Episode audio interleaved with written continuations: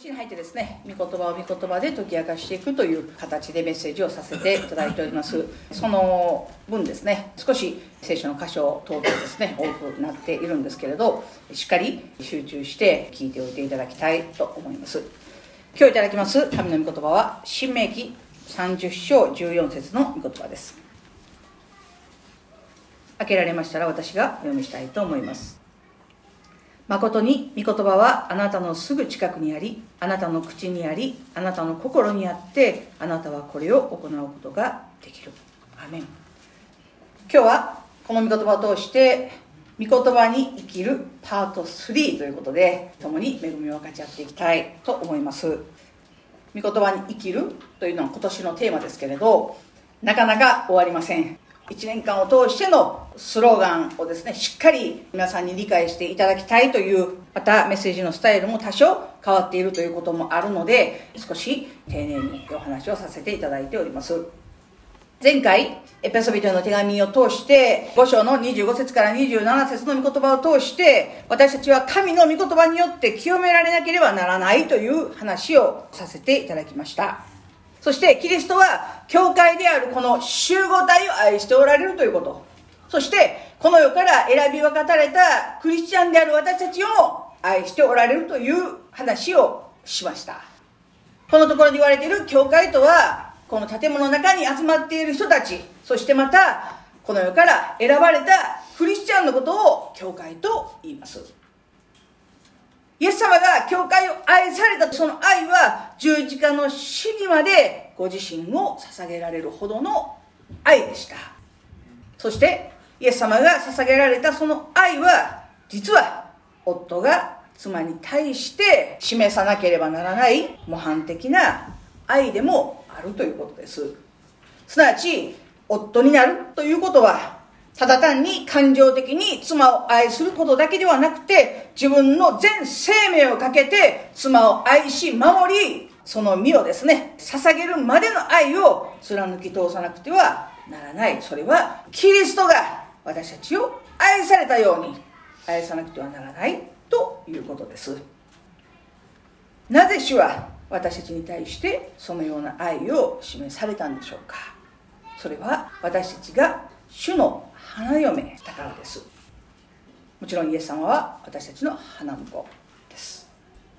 イエス様は花婿としての責任と使命を持ってその愛を全うされました。それは全ての人たちが学ばなければならない夫としての模範です。イエス様は単に教会である私たちを愛しているというだけではなくて花婿であるイエス・キリストの前に立つ時に、シミやシワやそのようなものが何一つない聖なる傷のないものとすると言われました。私たちが花婿であるイエス様の前に立つ時とはいつか。それは正確にはわからないことです。死を迎えた時に花婿であるイエス様と出会うのか、最後の審判の時なのか、それとも死の再臨の時なのか。いずれにしても、私たちはいつか必ず花婿である主の前に立つ時が来ます。皆さん、今までどのような印象を持っておられるかわからないけれど、イエス様は私たちを迎える準備をしておられます。それは花婿としての準備です。私たちは最後の審判とか、主の前に立つとか聞くと、その時に私の罪が明らかになって私は裁かれて、神様の前にどれほど恥ずかしい思いをしなくてはならないんだろうかという思いを持っておられる方いらっしゃらないでしょうか。聖書は言います。イエス様は、肌嫁である私たちが、シミもシワも傷も何一つないものとなるように、清めてご自身の前に立たせようと願っておられるんです。それはまるで花婿が花嫁を待ち望んでいるように、主は私たちを待っておられるということを心から感謝したいと思います。その日のために、主は私たちが最も美しく清められ、聖なるものとなるように、御言葉を通して洗い清めてくださるということを心から感謝します。前回もお語りしたように主はご自分でシミやシワやそのようなものが何一つない聖なるもの傷のないものとすると言われました。イエス様はご自分で計画を立てて花嫁である一人一人のシワやシミを消し去ろうとしておられます。そして一人一人にあったシミやシワや傷がなくなるための御言葉を送られるんです。だから聖書は語っています。今日もし御声を聞くならば、あなた方の心をかたくなにしてはいけないって。私たちが神の言葉を聞いてかたくなにするならば、神が私たちを洗い清めようとしておられるその御言葉に対して、ノーということです。私は神の御言葉によって清められることはノーです。私の心にある魂にあるシミやシワや傷を癒されることはノーです。と言っていることと全く同じだということを知らなくてはいけません。神様は私たちに御言葉を送ってある時には癒しある時には回復を与えそしてある時には不必要な一切のものを洗い清めてくださるということを心から感謝します。ちなみにこの当時の結婚式という背景を知っておく必要があると思います。ユダヤ人の結婚式というのは非常に独特なものがありました。まず双方の親同士で子供の言い名付けを決めるんです。婚約をするんです。もちろん子供の意思がそこに反映されるということはありません。家同士の結婚。婚約という契約を結びます。ある時には子供が生まれてすぐにもっと極端に言えば生まれる前から子供が宿ったその時からその子は私の子供の妻に見とります。というふうに決められるケースもあります。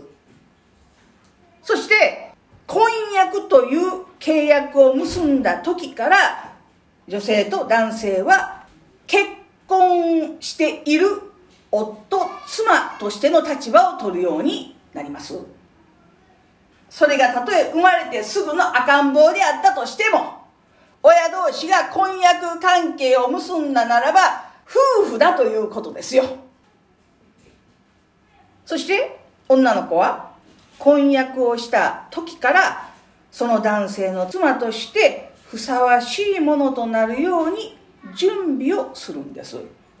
婚約の期間というのは女性にとっては男性にふさわしいものとなるための準備の期間であります。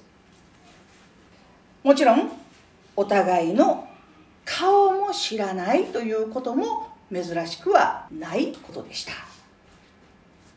もちろんその婚約期間にですね、小さな時に結ばれた契約があるのにもかかわらず、子供が成長して他の人を好きになるということは、間違ってもありえないことでした。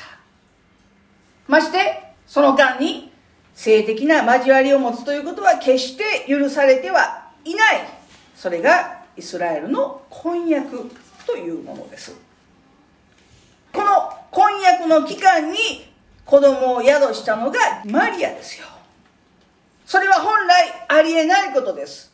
たとえ子供の父親がヨセフであったとしても婚約期間に性的交渉を持つということはありえないことです。まして、ヨセフ以外の子供を宿すということはもはや石打ちの刑になって死ななくてはならない状況に追い込まれたのがマリアですよ。マリアがイエス様を宿すその出来事はこの婚約の期間に起こりました。そしていよいよ結婚式の日を迎えるんですけれど今でもイスラエルの男性の成人式は12歳から13歳です。日本は20歳ですよね。それを思うとイスラエルの子供たちが自立をしていくということの速さを思います。ですから当然結婚式を迎えるのも12、3歳ということになります。当時マリアがイエス様を宿した年齢は14歳ぐらいではなかったかと言われています。私たちから考えたならば、まだまだ子供のような年齢だったのではないかと言われています。いずれにしても、花婿が花嫁を迎えに行くんですけれど、その前に双方の家で盛大なパーティーを行うんです。花婿の家で、花嫁の家で盛大なパーティーが行われます。普通は一日で終えるんですけれど、例えば、花婿の家の知り合いがたくさんいて、その客が途切れないという時には、それが何日も何日も続くということがありました。でもその間、花嫁は花婿が迎えに来るのを待たなくてはならないんです。ユダヤ人の習わしでは双方のパーティーが終わって、花婿が友の者を連れて花嫁を迎えに行って、その時に初めて花嫁の顔を見るんです。そして花嫁を連れて自分の家に帰るんです。でも、何日も何日も花婿の祝宴が終わらないということがありました。その時の例えとしてイエス様が語られたのが10人の乙女の話です。天の御国はそれぞれ灯火を持って花婿を迎えに出る10人の娘に例えることができます。この10人の乙女たちは婚約をしている花婿が迎えに来るのを待っている人たちでした。ろうそくを灯しながら花婿が来るのを待っていました。でも1日経っても来ない。2日経っても来ない。3日経っても来ない。そのうちに油もなくなってああどうしたらいいんだろうか。そんな時に花婿が来て準備をしていた花嫁は共に祝宴に入ることができたけれど準備ができなかった花嫁は中に入ることができなかった。イエス様言われました。私はあなたのことを知らないって。クリスチャンのなすべきこととは何でしょうか？イエス様をお迎えするその準備です。イエス様は私たちがイエスの前に立つ時にふさわしいものとして清めようと今日も御言葉を与えて私たちのうちに働きかけてくださっているということを知っていただきたいと思います。10人の乙女の話の結論としてはですから目を覚ましていなさい。その日その時をあなた方は知らないと言われました。私たちはいつ花婿なるイエス様が来られるかわからないけれど花婿を迎える準備をしなくてはいけないと思います。ですから御言葉によって毎日その瞬間その瞬間自らを洗い清めて聖なるものとしていただかなくてはならないと思うんですけれど雨でしょうか。結婚式の話に戻ります。祖母の家でパーティーを終えて花婿がお供を連れて花嫁を迎えに行きます。そしてその時に初めて花婿は花嫁の顔を見るということも少なくありませんでした。そして花嫁を連れて自分の家に帰ります。花婿が花嫁を迎える条件がありました。いつでも好きな時に結婚するということではありません。花婿は必ず花嫁と一緒に住むための家を建てなくてはならなかったんです。それがイスラエルの決まり事でした。家を建てられない男性が妻を迎えるということはイスラエルではありえないことでした。そしてほとんどの場合、父親が持っている敷地の中に自分たちの家を建てるというのが当時の習わしでした。だからイエス様言われました。私はあなた方を捨てて孤児とはしない。あなた方のために家を準備しに行くと言われました。皆さん不思議だと思いませんか？なんでイエス様が家を準備するために変えられるんですか？それはイエス様が花婿だからです。花嫁である私たちを迎えるために花婿がしなくてはならないことは家を建てて花嫁を迎える準備をしなくてはならないということです。だからイエス様は私は行って家を準備すると言われました。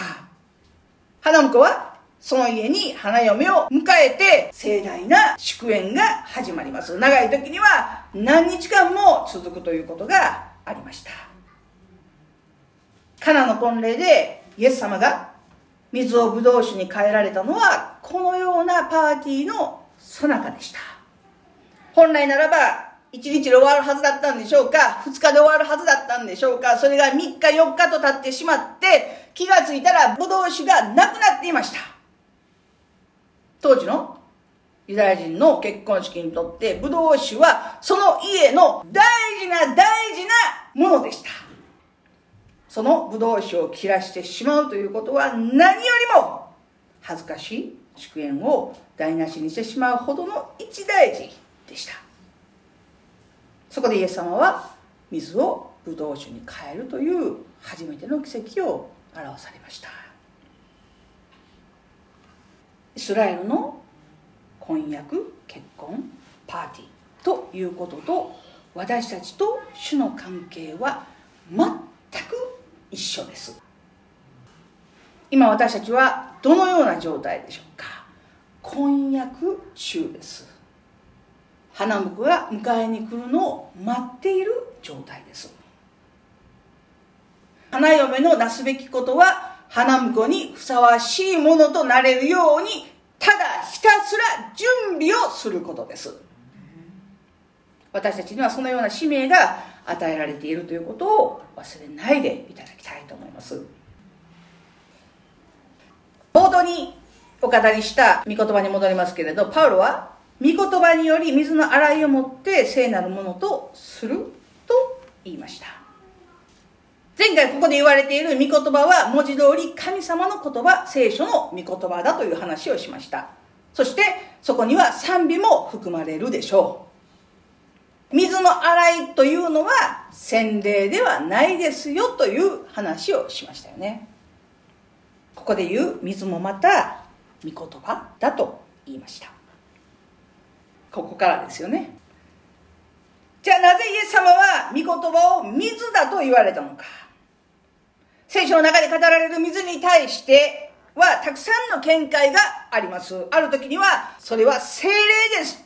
ある時にはそれは洗礼です。またある時にはそれは御言葉です。と解釈する時もあります。様々な見解があります。先週お語りしたヨハネの福音書3章5節の御言葉でイエスは答えられた誠に誠にあなたに言います。人は水と御霊によって生まれなければ神の国に入ることはできません。という御言葉にもたくさんの見解があります。今もこの水は洗礼バウテスマだという理解を持っておられるところも少なくないと思います。私がお語りしていることは正しい間違っているということではなくて私自身はこれは洗礼ではなくて神の御言葉だという見解を支持しているということを理解していただきたいと思います。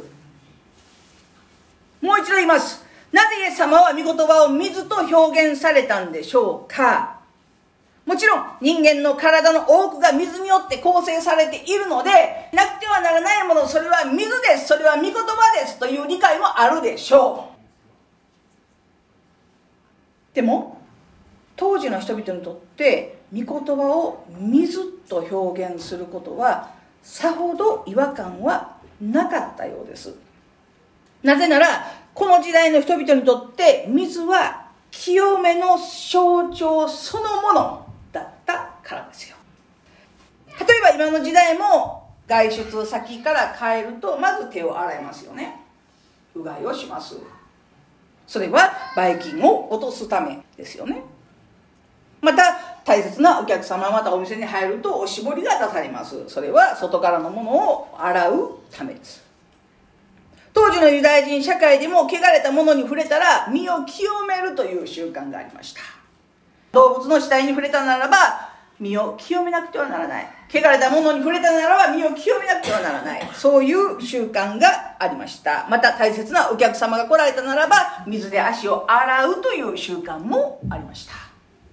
だからマルコの福音書の7章1節から4節を見るとさてパリサイ人たちとエルサレムから来た何人かの立法学者たちがイエスのもとに集まった彼らはイエスの弟子のうちのある者たちが汚れた手で、すなわち洗っていない手でパンを食べているのを見た。パリサイ人をはじめユダヤ人は皆昔の人たちの言い伝えを固く守って、手をよく洗わずに食事をすることはなく、市場から戻った時は体を清めてからでないと食べることをしなかった。他にも、杯、水差し、銅器や信頼を洗い清めることなど受け継いで固く守っていることがたくさんあったのである彼らにとって水と清めそして神の御言葉というのは切っても切れない関係にありました何よりもユダヤ人にとって大きな存在。それが神殿です。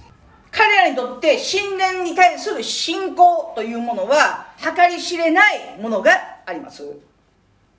神殿に入るとまず最初にあるものそれが旋盤です。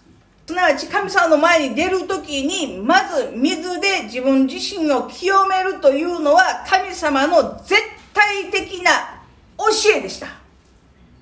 それは現代人が持っている汚いから手を洗う、汚れたからお風呂に入るという感覚ではなくて、神がそのようにせよと言われたから身を清めるという御言葉の実行でした。ユダヤ人にとってそれは昔も今も神殿というのは絶対的なものです。保守的なユダヤ人にとって今もですけれど、神殿の再建は祈願です。また、イスラエルのために祈る人々にとって第三神殿、それはこれから先に建てられるであろう神殿のことですけれど、その第三神殿が建てられた時にイエス・キリストが再臨すると彼らは信じています。第一神殿とは何ですか？ソロモンが建てた神殿です。第二神殿とは何ですか？ネヘミヤやゼルバベルが建てた神殿。それが第二神殿です。今はその神殿も潰されました。神殿がない状態です。そして再び神殿が建てられることを願っている。予言されている。その神殿が第三神殿というんですけれど、第三神殿が出来上がる時に、イエス・キリストはその門を通って再臨されると言われています。この神殿の始まりはどこから来るかといえばモーセの幕屋です。そしてモーセがこの幕屋を建てた背後には神が言葉を送ってその言葉の通りに実現させていく匠を送って出来上がりました。ですから神殿幕屋というのは神の御言葉そのものなんですよ。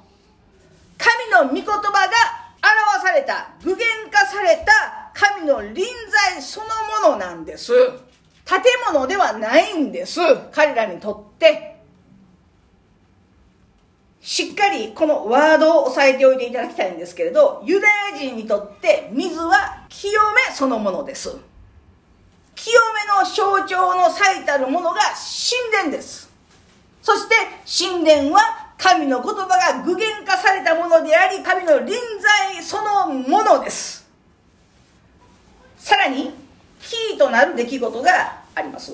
それがサマリアの女との会話にあります。イエスはスカルというサマリアの町に来られました。そこに井戸がありました。イエス様はその傍らに座っておられた時一人のサマリアの女性が来ました。それは第六の時と言われていますけれど今で言うならばお昼ですよね。正午です。イスラエルのお昼に水を汲みに来るということは到底ありえない。暑さでそのような人なんてほとんどいない状態でした。イエス様はサマリアの女に言われました。私に水を飲ませてください。弟子たちはその時はいませんでした。サマリアの女は言いました。あなたはユダヤ人なのにどうしてサマリアの女の私に飲み水をお求めになるのですか？ユダヤ人はサマリア人と付き合いをしなかったからである。なぜならば、サマリアの人たちは根血児と呼ばれている人たちでした。ユダヤ人は生粋の、ユダヤ人はユダヤ人としか結婚しない、その血を守るという民族ですから、他の民族の血が入る根血児というものに対して非常に差別的な視線を持っていました。ですから、彼らは同じユダヤ人の血が入っているけれど、サマリアの人たちに対しては、ノーとして差別をし、付き合うことをしなかった人たちです。ですから女性はびっくりしました。あなた私がサマリア人だということを知ってるんでしょ？そんな私から水をくださいと言うんですか？イエス様答えられました。もしあなたが神の賜物を知り、また水を飲ませてくださいとあなたに言っているのが誰なのかを知っていたら、あなたの方からその人に求めていたでしょう。そしてその人はあなたに生ける水を与えたことでしょう。女は言いました。主よあなたは汲むものを持っておられません。この井戸は深いので、その生ける水をどこから手に入れるというんですか？あなたは私たちの父ヤコブより偉いのでしょうか？ヤコブは私たちにこの井戸をくださって、彼自身もその子たちも家畜もこの井戸から飲みました。あなたは私に水をくださいと言うけれど、もちろんサマリアの女が使っている入れ物から飲むということはないですよね。なぜならあなたたちから見るならば私たちは汚れているんですから。じゃあ当然あなた自身の組むものを持っておられるはずなのに、それも見当たりません。どうやって水を飲むと言うんですか？イエスは言われました。この水を飲む人は皆、また乾きます。しかし私が与える水を飲む人はいつまでも決して乾くことがありません。私が与える水はその人のうちで泉となり、永遠の命への水が湧き出ます。私はこの場面を毎回読むたんびに面白いなと思います。何の話の交わりもない。小泉進次郎ぐらい聞いていることに対して答えないというね、確固としたイエス様の伝えたいことをなんか面白いなって思います。組むものないんじゃないんですか？と女は言いました。でも私は永遠の命の水持ってます。サマリアの女は言いました。主よ私が乾くことがないようにこんな暑い暑い昼間に隠れて汲みに来ることがないようにその水を私にください。そんな水持っているんだったらください。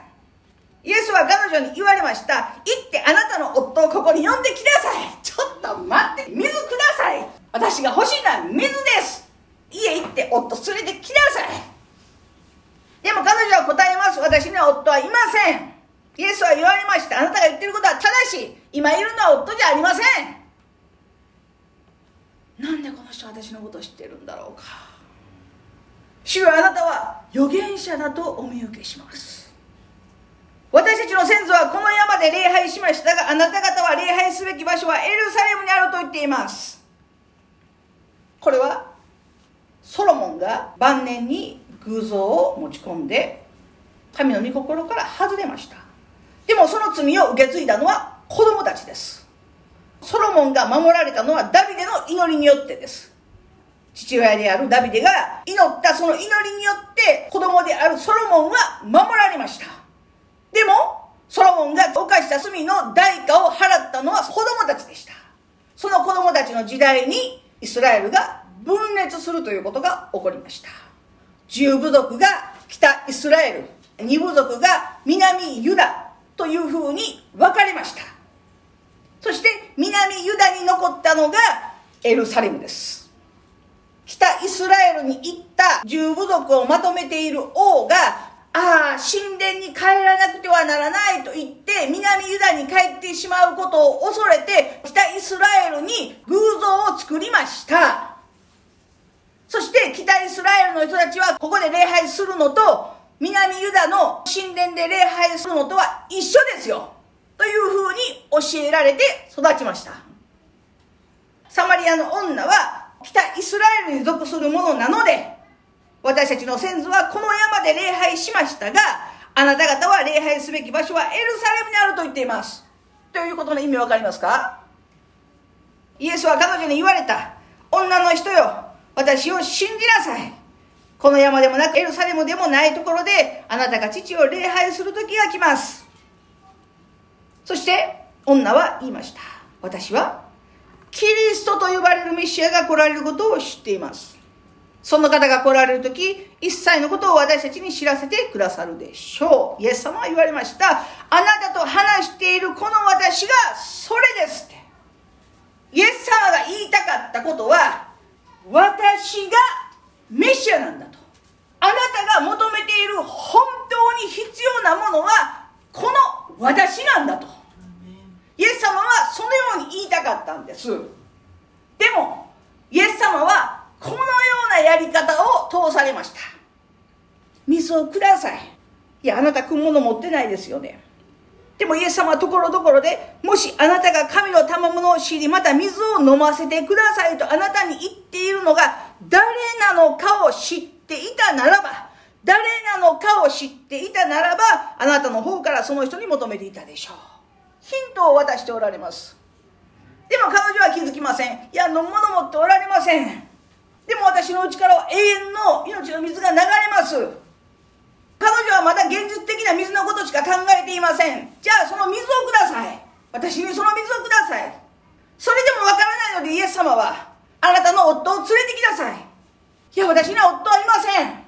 あなたが言っていることは正しい。あなたは5人夫がいたけれど今いるのは夫ではありません。いやこの人普通の人じゃないな。預言者だとお見受けします。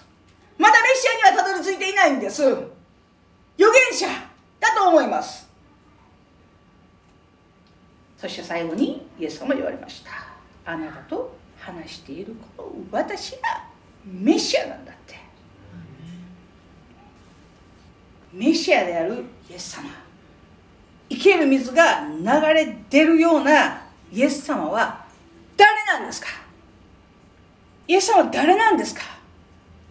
聖書を語っています。ヨハネの福音書一章一節。初めに言葉があった。言葉は神と共にあった。言葉は神であった。この方は初めに神と共におられた。全てのものはこの方によって作られた。作られたものでこの方によらずにできたものは一つもなかった。この方には命があった。この命は人の光であった。光は闇の中に輝いている。闇はこれに打ち勝たなかった。そして14節。言葉は人となって私たちの間に住まわれた。私たちはこの方の栄光を見た父の身元から来られた独り子としての栄光であるこの方は恵みと誠に満ちておられた。イエス様って誰なんですか？初めに言葉があった言葉は神と共にあった言葉は神であったというその言葉が具現化して見える形で現れたお方それがイエス様です。だからイエス様は言われました。私を見た者は父を見たんですよって。サマリアの女が求めた永遠の命の水とはイエスそのものだとお話ししました。彼女が求めた永遠の命の水はイエス様そのものです。そしてイエス様は神ご自身を具現化されたお方です。神は言葉そのものです。聖書はさらに言います。ヘブル人への手紙の10章19節から22節。こういうわけで兄弟たち私たちはイエスの血によって大胆に聖女に入ることができます。イエスはご自分の肉体という垂れ幕を通して私たちのためにこの新しい生ける水を開いてくださいました。また私たちには神の家を治めるこの偉大な祭司がおられるのですから、心に血が振りかけられて邪悪な良心を清められ、体を清い水で洗われ、全く信仰を持って真心から神に近づこうではありませんか。イエスとは誰なんですか？神殿そのものです。もはや私たちはイエス・キリストという生ける神殿を通って神と出会うことができるようになりました。イエス様は神殿でありまた大祭司です。昔の人たちが大切に大切にしてきた全てのことはイエス・キリストへと導く養育係のようなものだったんです。イエスとは誰ですか？永遠の命への水であり言葉が人となって来られた方であり言葉は神であったと言われた神ご自身であり父なる神を具現化されたお方であり神殿の成就であり永遠の大祭司です。それがイエス様ですだからパウロが言いました。御言葉により水の洗いによってというのは単に聖書を聞きます聖書を読みますメッセージを聞きますというだけでは十分ではありませんよって。聞く聖書だけで満足していてはいけませんよって。私たちに必要なのは生きて働く神の言葉です。もちろん読むことも大事です。聖書を学ぶことも大事です。知識も大事です。御言葉によって現れていきます。でもそれだけでは十分ではありません。生ける神の言葉イエスの言葉が私たちの霊と魂を養って導いて洗い清めなくてはならないんです。頭ではない魂です。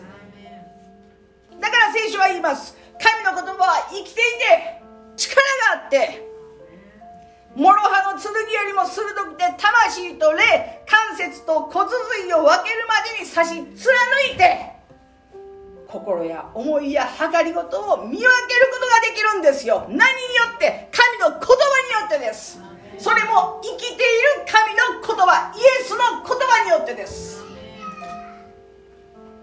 今年は御言葉に生きるくてはいけない。その覚悟と決心を通して神様が私たちを変えてくださるということを心から感謝します。もう10年間信仰生活してきました。20年間信仰生活してきました。でもあんまりパッと言うほど変えられているわけではありません。多少いい人にはなりました。多少穏やかな人にはなりました。でもやっぱり腹が立つ時には腹が立つし世の人と交わったら世の人のようにもなるしまあ世の人と一緒にいたらちょっといい人かなぐらいのその程度のことのためにイエス様は十字架にかかって死なれたわけではありません。私たちがイエス様のように生きるようにそれがイエス様の願いです。だから重ねて言います。今日もし御声を聞くならばあなた方の心をかたくなにしてはいけない。私たちは現れるということがどういうことか本当はよく分かってはいない。なぜならば私たちの日常生活の中では洗うことの方が多いからです。じゃないですか。洗濯洗います。お風呂掃除洗います。トイレ掃除洗います。さまざまなところきれいにします。洗います。でも一度現れる方の立場に立って考えていただきたい。もし皆さんが便器だったらいらないものがつきます。でもある時洗う人が来ます。強烈な液体をかけられます。汚れが浮いてきます。その後硬い硬いブラシで洗われます。こすられます。そして最後には水で流されます。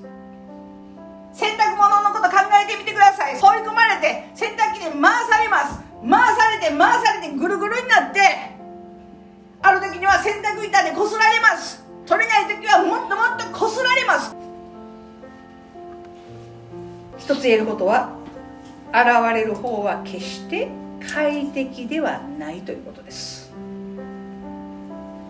はあ主よ私を洗い清めてくださって感謝します。という状態ではないということです。でも現れた後の爽快さ美しさその清さを誰よりも知っておられるのは神様です。神様は洗剤とかブラシとかそういうものではなくて生ける神の御言葉によって私たちを洗い清めてくださるということを心から感謝します。からペテロは言いました。主よ私たちは誰のところに行ったらいいと言うんですか？ヨハネの福音書の6章で語られました。イエス様は私は命のパンですと言いました。私を食べなければ永遠の命を持つことはできませんと言いました。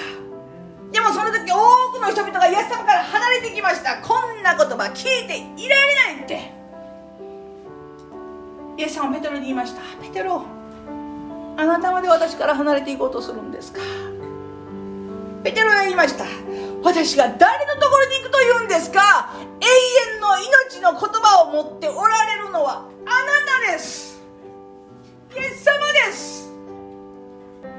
この告白がこの御言葉が私たちの御言葉であるようにと心から願います。